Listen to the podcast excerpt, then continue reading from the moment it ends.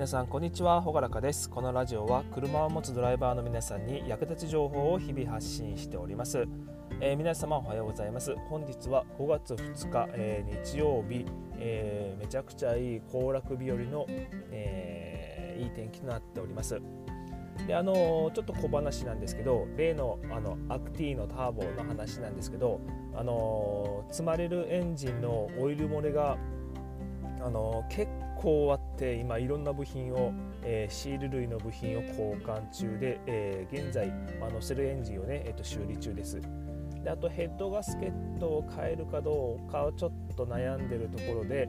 えーまあ、果たして乗るのかなっていうところでまだまだ不確定要素満載なので、えー、いろいろ楽しめそうです。で、えー、本日は、えー、サイドブレーキ、えー、サイドブレーキをかけたまま、え走行すると起きることといった、えタイトルでお送りしていきます。でサイドブレーキ、え皆さん引きっぱなしで、え走ったことってもしかしてあるんじゃないでしょうか。え新型車は、えサイドブレーキが電動化されている、え車種も増えてきているんですけど、まあ、現在あの走っている車の中では普通の機械式のサイドブレーキ、えー、電動の、えー、アクチュエーターとかモーターを介さずに、えー、手動でブレーキを効かせることができる、えー、っていう車の方が、えー、圧倒的に多いです。で、えーまあ、一応3つあ、3つの話の内容でまとめてるんですけど、えー、1つ目は、えー、サイドブレーキをかけたまま走行するとどうなるのか。で2つ目ブレーキの、えー、ブレーキ機構に起こる故障、えー、引きっぱなしによ引きっぱなしで走ったことによってどんな故障が起こるのか。で3つ目は、えー、修理費用といった3本柱でまとめております。で1つ目ですね、えサイドブレーキをかけたまま走行するとどうなるのか。はい、えー、これはね、えー、摩擦熱、えーまあ、ブレーキをかけた状態って、えー、内側、まあ、ドラムブレーキなら、えー、内側からこう押し広げるようにして、えー、タイヤを動かさないようにしています、えーまあ、そんな状態でね、えー、無理やり動かすと、えー、物と物が擦れ合いますので、えー、摩擦熱が起きれます、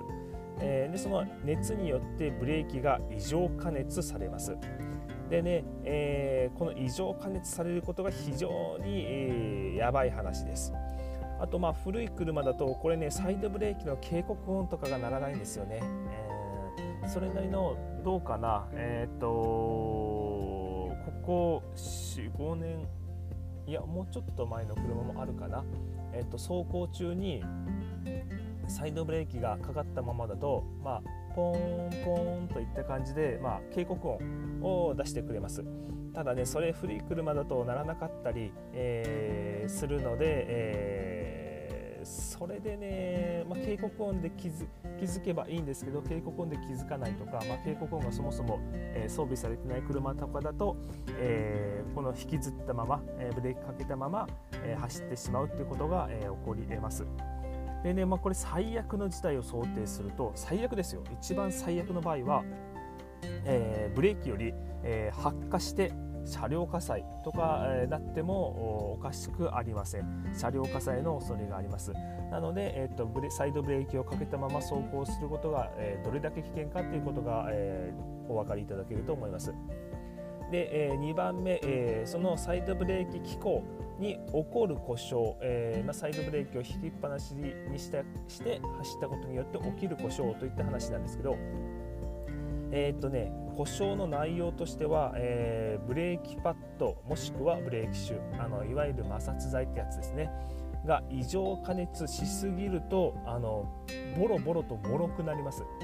でこれは正常なブレーキであっても、えー、ブレーキをかけるたびに少しずつほんの少しずつですね、えー、削れて削れていくんですけどその強度がねだいぶ、え、変化します。熱が入りすぎることによってそれが、え通常硬いものが、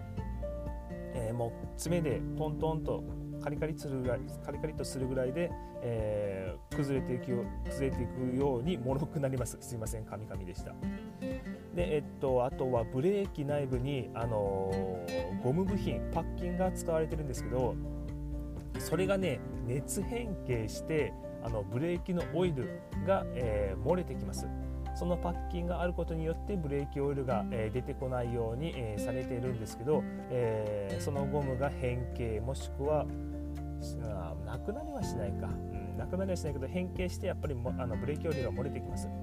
でブレーキオイルが漏れてくることによって、えー、ブレーキの効きが極端に悪くなったりあの熱々のとこにあの油がかかっちゃうのでそこで、えー、発火したりとかする恐れがあります。あとは、えー、熱によって、えー、タイヤの軸の軸受けの部分。タイヤを、えー、タイヤの体重を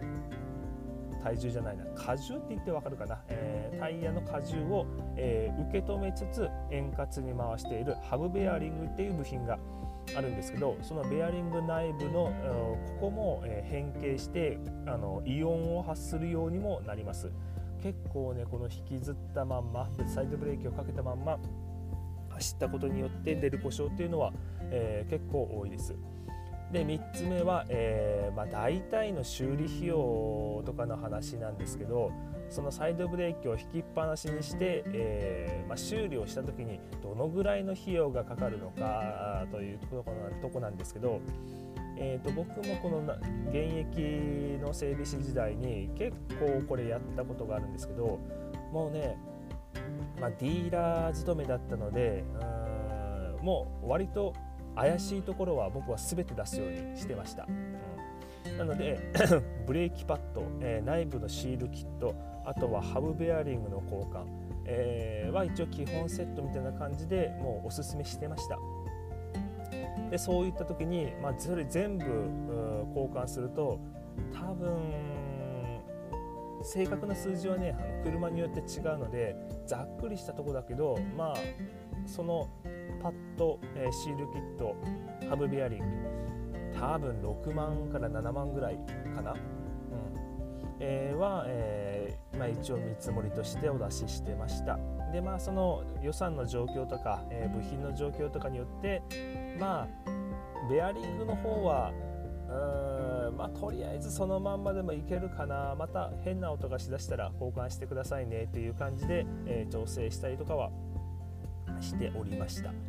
はいでえっとまあ、今日の話のまとめとしまして、えまあ、サイドブレーキをね、えー、かけたまま走行し続けると車にはどんなことが起きるのかということでお話ししておりました。で、えーとまあ、最悪の場合はブレーキから炎が出て車両火災、え、になることも起こり得ます。でブレーキ機構に、え、サイドブレーキの系統ですね。にどんな故障が起こるかというと、まあ、あのブレーキパッドとか、え、ブレーキシューがもうボロボロにもろくなってもう交換しないと話にならないということと、えー、内部の方にゴムのシールキットが使われてますので、えー、そのゴムの部分がもう熱でふやけて変形したりして、えー、ブレーキオイルが、えー、漏れます。もうそうすると故障、ね、ブレーキのまともな役割を果たしてくれないのでその中身の修理は絶対必要です。でまあ修理費用としては、えー、まあ78万かかっちゃう、えー、6万7万8万かかっちゃうことも、えー、あったりするので、えやっぱりねこのサイドブレーキの引きっぱなしにはご注意くださいといったお話でしたはい、えー、今日はもう僕も仕事それ仕事なんですよ。ゴールデンウィークなんだけど仕事なんですよ、えー、頑張っていきましょうかね。はい。じゃあそれでは皆さん素敵なゴールデンウィークをお送りください。それではね。またバイバイ。